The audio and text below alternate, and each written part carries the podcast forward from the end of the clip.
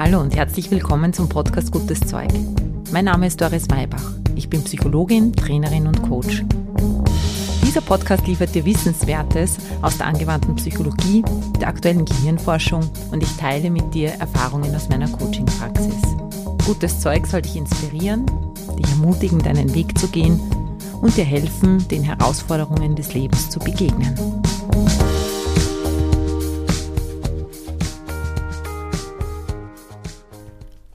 Hallo, herzlich willkommen zur 61. Folge von Gutes Zeug. Ich möchte sie gerne dir widmen, lieber Laurenz, und deiner Familie, deinen Brüdern und deinen Eltern, allen, die um dich trauern, die um dich weinen. Und diese Folge ist auch für dich, liebe Zuhörerin, lieber Zuhörer, der du wahrscheinlich auch einen Menschen verloren hast, den du liebst. Lass uns für eine Weile miteinander sein.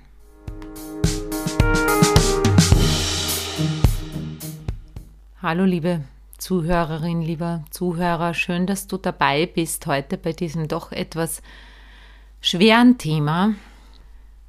Vor 14 Tagen, als ich meinen letzten Podcast gemacht habe, hätte ich mir nicht träumen lassen, dass der nächste Podcast, das nächste Thema, das zu mir kommt, das in meinem Leben zu mir kommt, der Tod sein wird und das Sterben. Du weißt, dass ich mich leiten lasse und ich mit dir 14-tägig Dinge teile, die gerade da sind in der Praxis, aber auch die mir als Menschen begegnen in meinen verschiedenen Rollen als ja, Professionistin, aber eben auch immer als Doris. Mich hat vor einer Woche die Nachricht erreicht, dass ein ganz lieber Freund meines Sohnes und wir sind eben auch mit der ganzen Familie befreundet, bei einem Verkehrsunfall 16-jährig tödlich verunglückt ist. Wir fahren seit Jahren gemeinsam auf Urlaub. Die ganze Familie kennt einander, seit die beiden großen Burschen miteinander bei der Tagesmutter waren. So mit eineinhalb Jahren haben sie sich kennengelernt und daraus hat sich eine wunderbare Freundschaft entwickelt. Sowohl die Familie als auch wir haben noch zwei weitere Söhne bekommen. Das hat uns natürlich auch sehr vereint. Und die Nachricht seines Todes war für uns alle ein großer Schock. Ich bin also gerade mittendrin in einem ganz großen Lebensthema.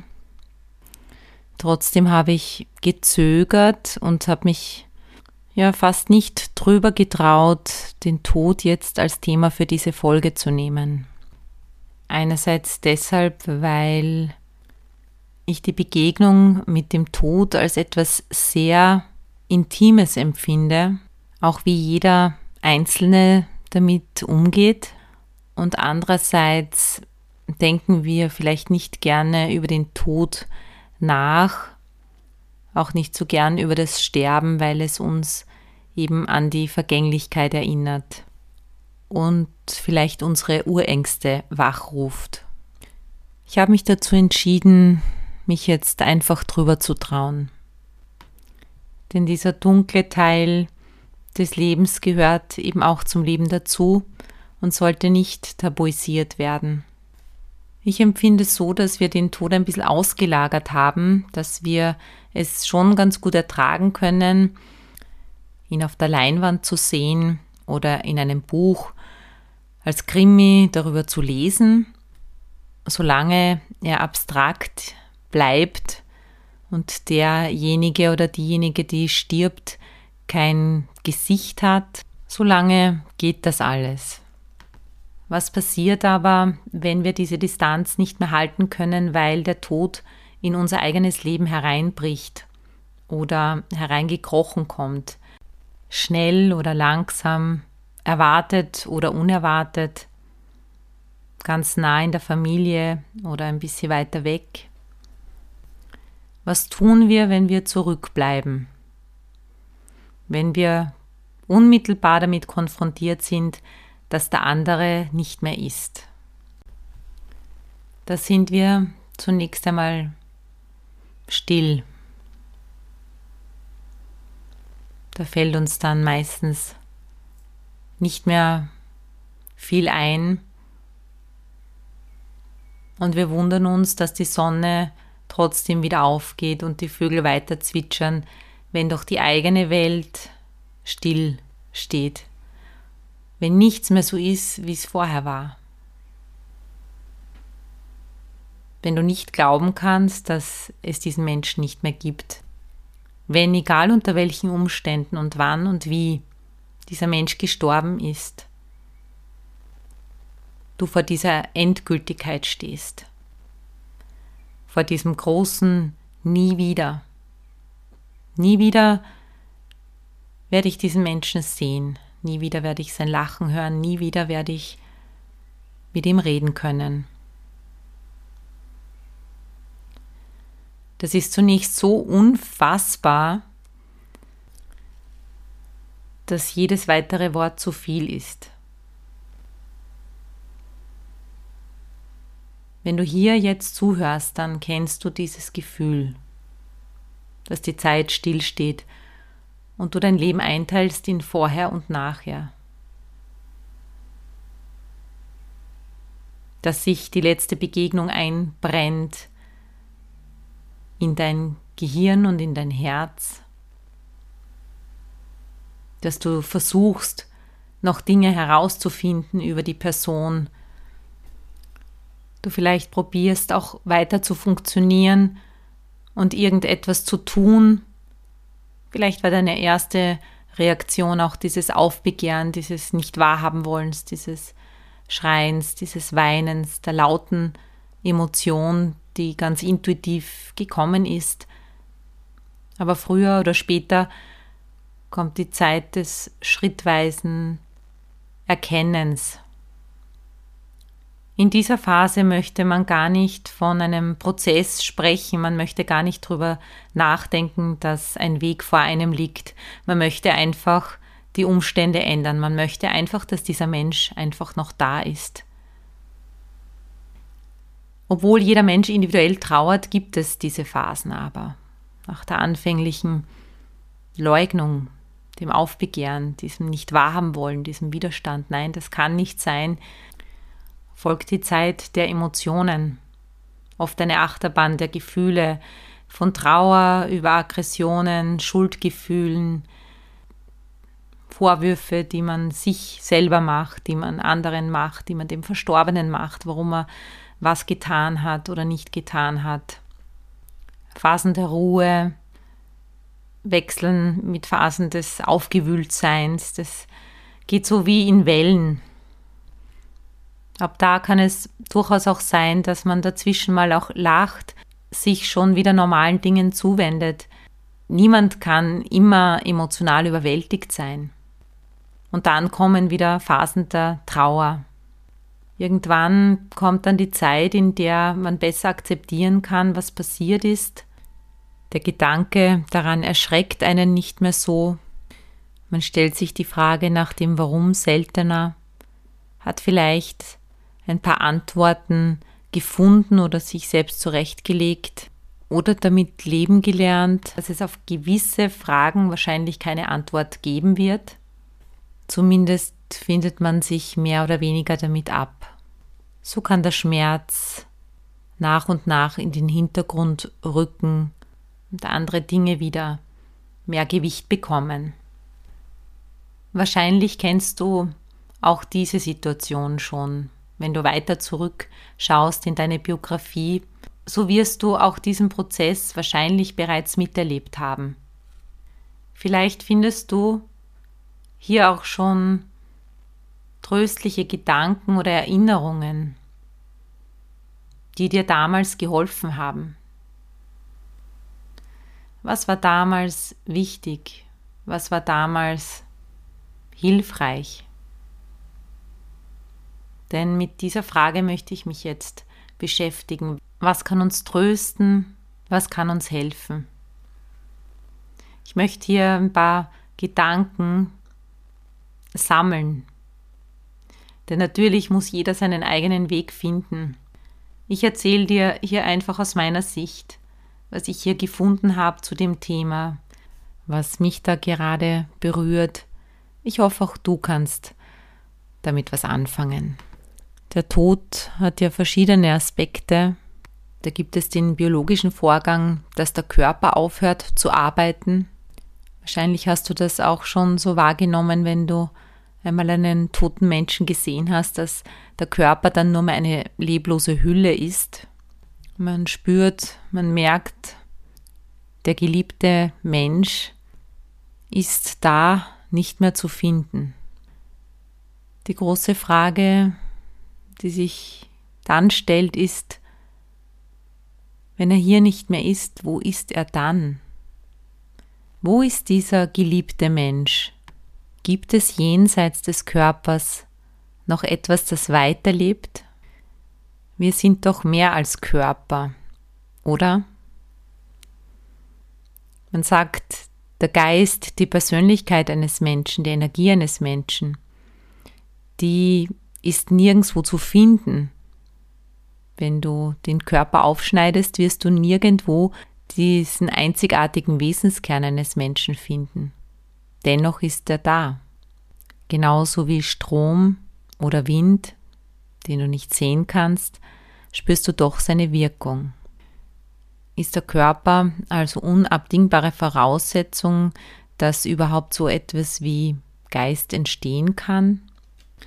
Ich habe auf die Frage des Glaubens, was glauben Menschen, was, ja, was haben sich Menschen dazu im Verlauf der Zeit gedacht, welche Antworten haben sie gefunden, eine recht nette Zusammenfassung gefunden, die möchte ich dir jetzt vorlesen. Glaube, weniger nicht. Als der geliebte Mensch seinen letzten Atemzug getan hatte, versammelten sich die Trauernden. Einige weinten still. Einige schluchzten laut, einige blickten starr, einige schauten sich in die Augen, jeder auf seine Weise. Der Tod ist nicht das Ende, sagte jemand zögernd. Ach, das ist nur Glaube, mehr nicht, entgegnete jemand. Das war der Moment, in dem der ewig kleine Prinz das Trauerhaus betrat der kleine Prinz, der vor vielen Jahren mit dem Dichter Saint-Exupéry die Welt bereist hatte, der von seinem kleinen Planeten zurückgekommen war, um die Menschen noch besser kennenzulernen. Die beiden Sätze Der Tod ist nicht das Ende und nicht mehr als Glaube wuchsen zur Frage an, die nun im Raum stand. Alle Blicke trafen sich beim kleinen Prinzen, hoffend, zweifelnd, suchend. Wenn ihr wirklich sucht, so helfe ich euch gern. Lasst uns sehen, was es über das Vergängliche hinaus gibt, bot er den Trauernden an. Einige ergriffen seine ausgestreckten Hände und sogleich waren sie mit ihm auf einer Reise durch Raum und Zeit. Gemeinsam besuchten sie eine indianische Trauerfeier und hörten Du bist nun dort, wo die blaue Ebene sich ins Unendliche ausdehnt, im Land voller Wonne und Ruhe, wo die Seligkeit wohnt. Im nächsten Augenblick waren sie im antiken Griechenland. Die Verstorbenen sind im Gefilde der Seligen, wandern über Wiesen, auf denen ewiger Frühling herrscht, rief man ihnen zu. Der kleine Prinz führte sie weiter durch Raum und Zeit. Sie sahen Könige kommen und gehen, Länder entstehen und verschwinden, Kulturen wachsen und versinken. Der Tod ist der Übergang in eine heilige, friedvolle Welt ohne Krankheit, ohne Leid, ohne Überheblichkeit, bar jeder Ungerechtigkeit, sangen die Menschen auf dem Hindukusch. Gott hat den Schleier schon manches Mal gelüftet und uns einen Blick ins Paradies gewährt, jubelten Nomaden in der arabischen Wüste. Harmonie haben wir erkannt, keinen Mangel oder Überfluss. In den Tiefen eurer Seele liegt das Wissen über das Jenseits. Schaut, und ihr werdet sehen, dass das Leben zwar in den Tod mündet, doch nicht ins Nichts. Wie der Fluss ins Meer fließt, statt ins Nichts, rief ein Prophet ihnen zu. Da ist ein Jenseits ohne Armut, ohne Furcht vor Krankheit. Man sieht weder Beleidiger noch Beleidigte, Grollende oder Neider. Alles wird friedlich sein, heiter und ruhig. Ein Licht wird strahlen, heller als alles Licht, das ihr je gesehen habt. Tröstete in einer kleinen syrischen Stadt ein Weiser, der Chrysostomos hieß, auf Deutsch Goldmund. Ein neuer Himmel und eine neue Erde wird sein. Feiern werden wir uns schauen, schauen und lieben, lieben und loben, ergänzte von fern ein Mann namens Aurelius Augustinus. Die Suchenden verweilten auf ihrer Reise einige Augenblicke an einem römischen Grabstein des dritten Jahrhunderts, um zu lesen. Der Verstorbene ist hineingenommen in die kristallhell strahlende Fülle des Lichts. Sie reisten durch Jahrhunderte und Jahrtausende, durch Länder, Kulturen und Religionen. Schließlich setzten sie sich zu einem Mann, der hieß Paulus. Er sprach zu ihnen, Ihr sollt wissen, Unsterblichkeit gibt es nicht. Gott allein ist unsterblich. Ihm gehört das Leben. Der Körper ist vergänglich, doch was zum Leben kommt, ist unvergänglich, stark und schön. In diesem Augenblick waren sie zurück im Trauerhaus, als habe die Reise nur einen Wimpernschlag gedauert. Der kleine Prinz musste weiter, und sie waren wieder auf sich allein gestellt. Der Tod ist nicht das Ende, sagte jemand zögernd. Ach, das ist nur Glaube, mehr nicht, entgegnete jemand. Wir haben gesehen, wie vergänglich alles ist, riefen die Suchenden, gesehen, wie Hochkulturen im Wüstensand versanken, wie alles, was Menschen wichtig ist, von der Zeit gefressen wurde. Doch der Glaube widerstand, mit ihm Hoffnung und Liebe. Diese drei blieben lebendig, über alle Grenzen von Zeit, Kulturen und Religionen hinweg. Die Zeit hat keine Macht über sie. Wenn Wahrheit das ist, was bleibt und ewig Bestand hat, was könnte dann wahrer sein? Das ist nur Glaube, mehr nicht? fragte jemand zögernd.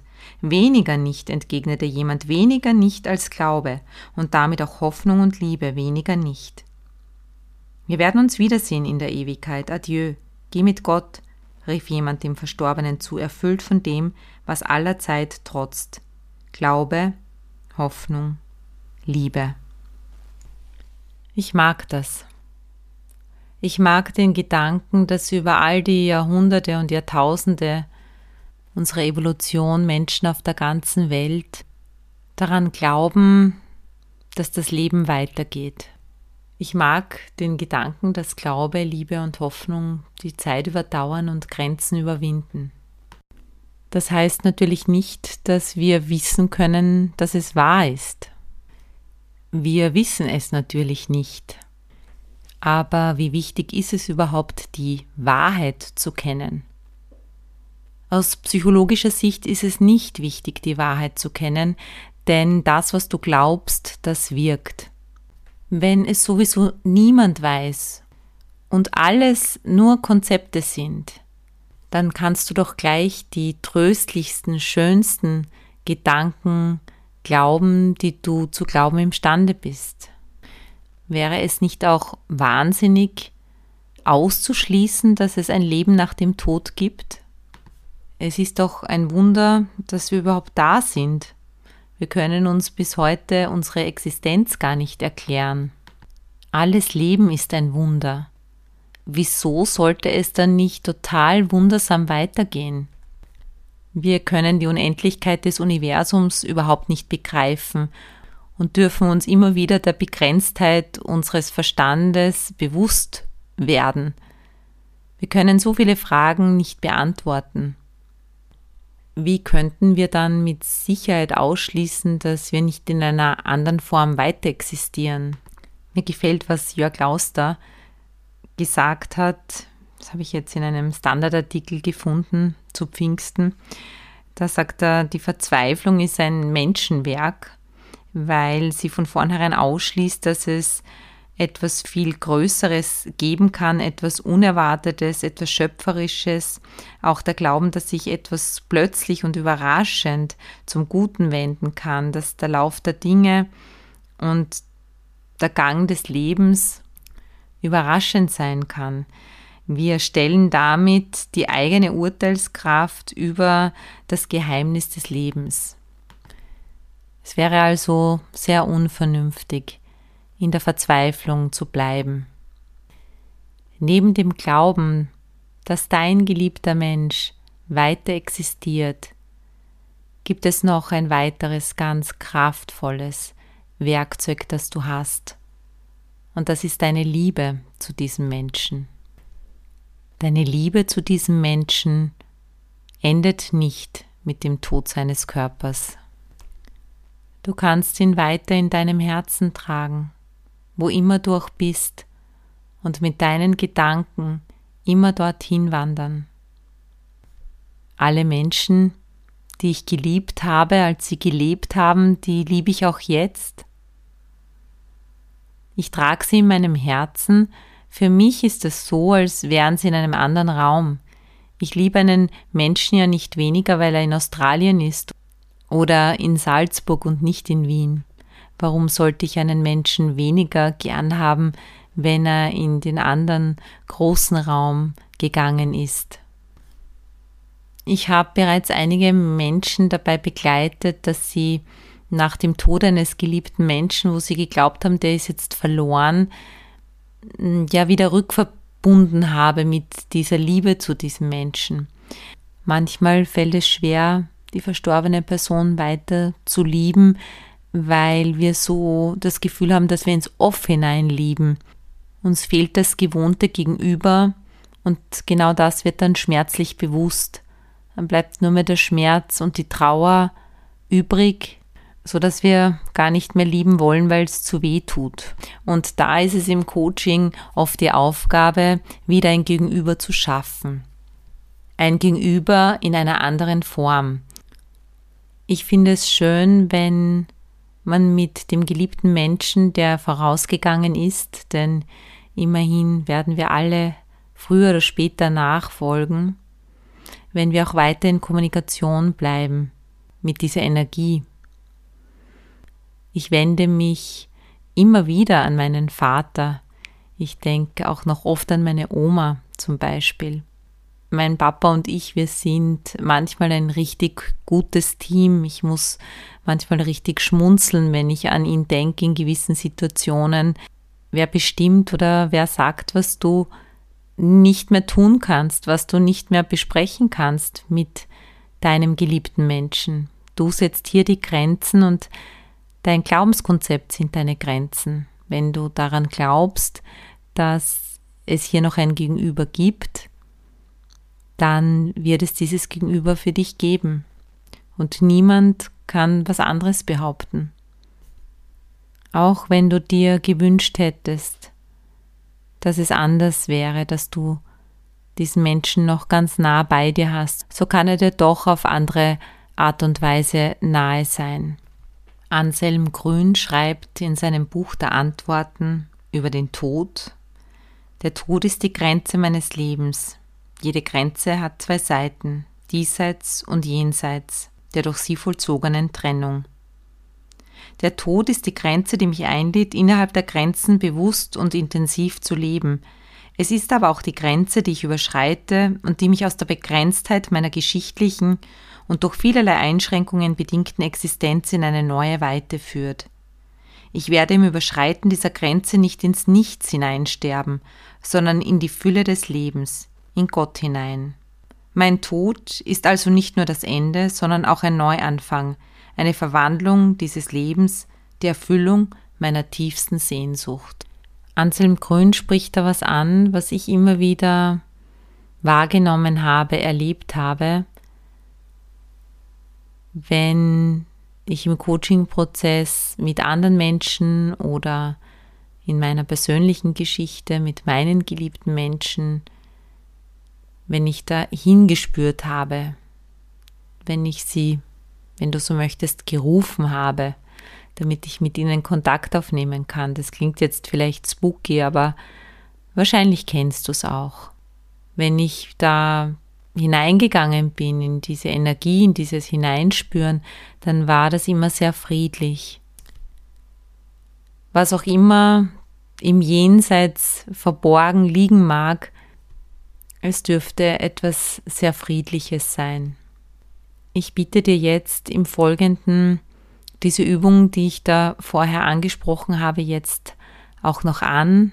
einfach kurz hinzuspüren, wenn du Lust hast, mit deinem geliebten Menschen in Kontakt zu treten, wenn du das jetzt ausprobieren möchtest, wenn das für dich stimmig ist und du dazu bereit bist, dann mach die Übung mit, ansonsten machst du sie einfach zu einem späteren Zeitpunkt. Wenn du dir weitere Unterstützung wünscht, dann sind vielleicht folgende Podcast-Folgen für dich noch hilfreich. Und zwar die Nummer 21, wo es um die Hoffnung geht, die Nummer 22, Abschied Neubeginn, die Nummer 33, übers Trösten und getröstet werden, denn man ist ja meistens nicht alleine betroffen, sondern hat vielleicht in seinem Umkreis auch Menschen, die mitleiden und ja, die wir dann auch trösten dürfen. Und manchmal wollen wir ihm auch selbst getröstet werden. Und die Nummer 57 gehört Leiden zum Leben. Unter dem Motto gestorben, nicht tot. Und Erinnerung ist eine Form der Begegnung. Zeige ich dir jetzt eine Möglichkeit auf, wie du mit deinem geliebten Menschen in Kontakt treten kannst. Als erstes bitte ich dich, dir jetzt einen ruhigen Raum zu suchen. Bitte mach diese Übung nur dann, wenn du jetzt wirklich die Gelegenheit hast, in den nächsten fünf bis zehn Minuten Ruhe zu haben und ungestört zu sein. Schließe die Augen und geh mit deiner Aufmerksamkeit zu deinem Ein- und Ausatmen und spür zu deinem Herzen und gesteh dir deine Gefühle zu, die Trauer, die Starre, die Wut, was auch immer da ist, dass dieser Mensch nicht mehr da ist. Und spür mal, wie unter dieser Trauer oder unter den anderen Gefühlen die Liebe für diesen Menschen da ist.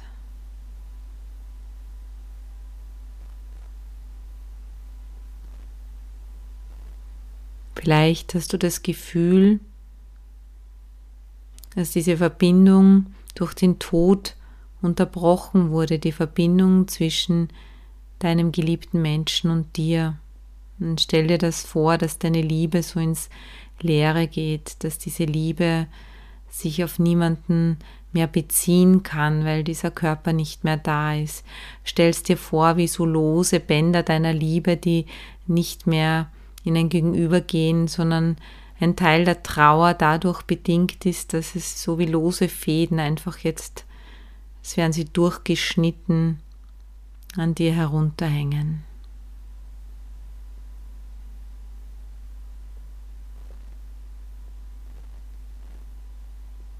Und jetzt entscheidest du, dass der Tod dir deine Liebe nicht wegnehmen kann diese Liebe zu diesem Menschen.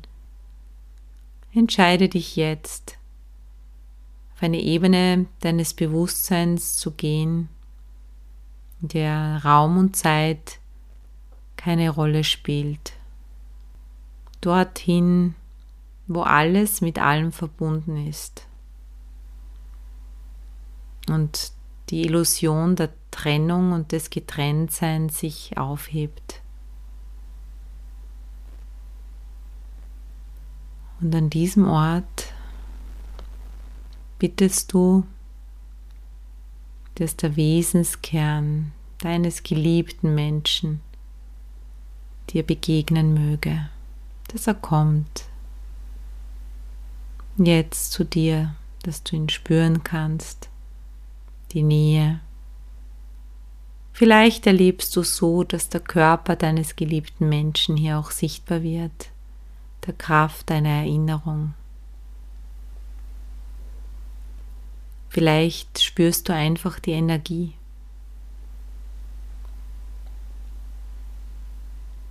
Auf alle Fälle gibt es auf dieser Ebene ein Gegenüber, jenseits des Verstandes, pure Liebe.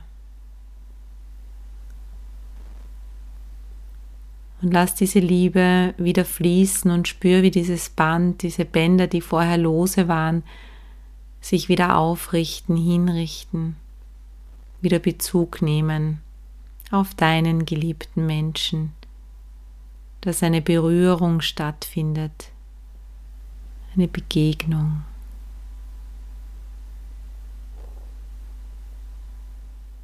Tauche richtig ein in diese Nähe zu ihm.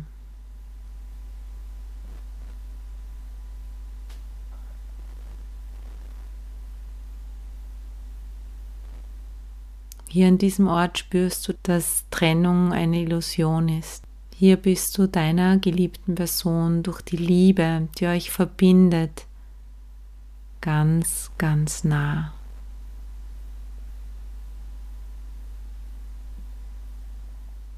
Atme diesen Zustand tief ein und aus. Lass Ruhe sich in dir ausbreiten und Frieden. Nimm wahr, dass es dem Wesenskern, deinem Gegenüber, dass es ihm gut geht. Verbinde dich mit diesem tiefen Wissen in dir, dass es einen unvergänglichen Teil in dir, in ihm, in allem gibt. Atme tief ein und aus. Vielleicht möchtest du ihm etwas sagen, deinem geliebten Menschen. Vielleicht sagt er jetzt was zu dir. Gib dir ein paar Momente der Stille, um zu lauschen oder mit deinem Herzen zu sprechen.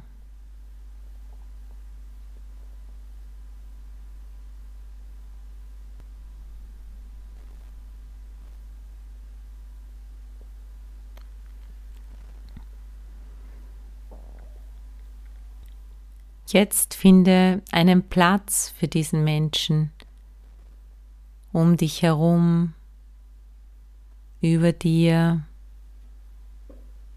als Stern, als Person, als Begleiter, sodass du jederzeit an ihn denken kannst, ihn spüren kannst.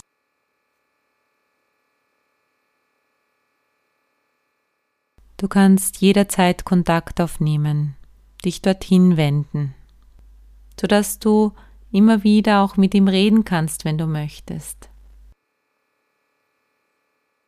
Leg deine Hände auf dein Herz und spür, wie es schlägt, dass durch den Tod dieses Menschen, der dich erschüttert hat, dass etwas auch in dir aufbrechen darf, das zu neuem Leben führt, zu deinem eigenen intensiven Leben. Denn das Leben möchte gelebt werden. Und der Tod möchte als Teil des Lebens akzeptiert sein. Und spüre und bemerke, dass dein Gegenüber, dein geliebter Mensch nicht möchte, dass du trauerst. Dieser Mensch möchte, dass du lebst dass du das Leben feierst. Denn ihr seid nicht voneinander getrennt.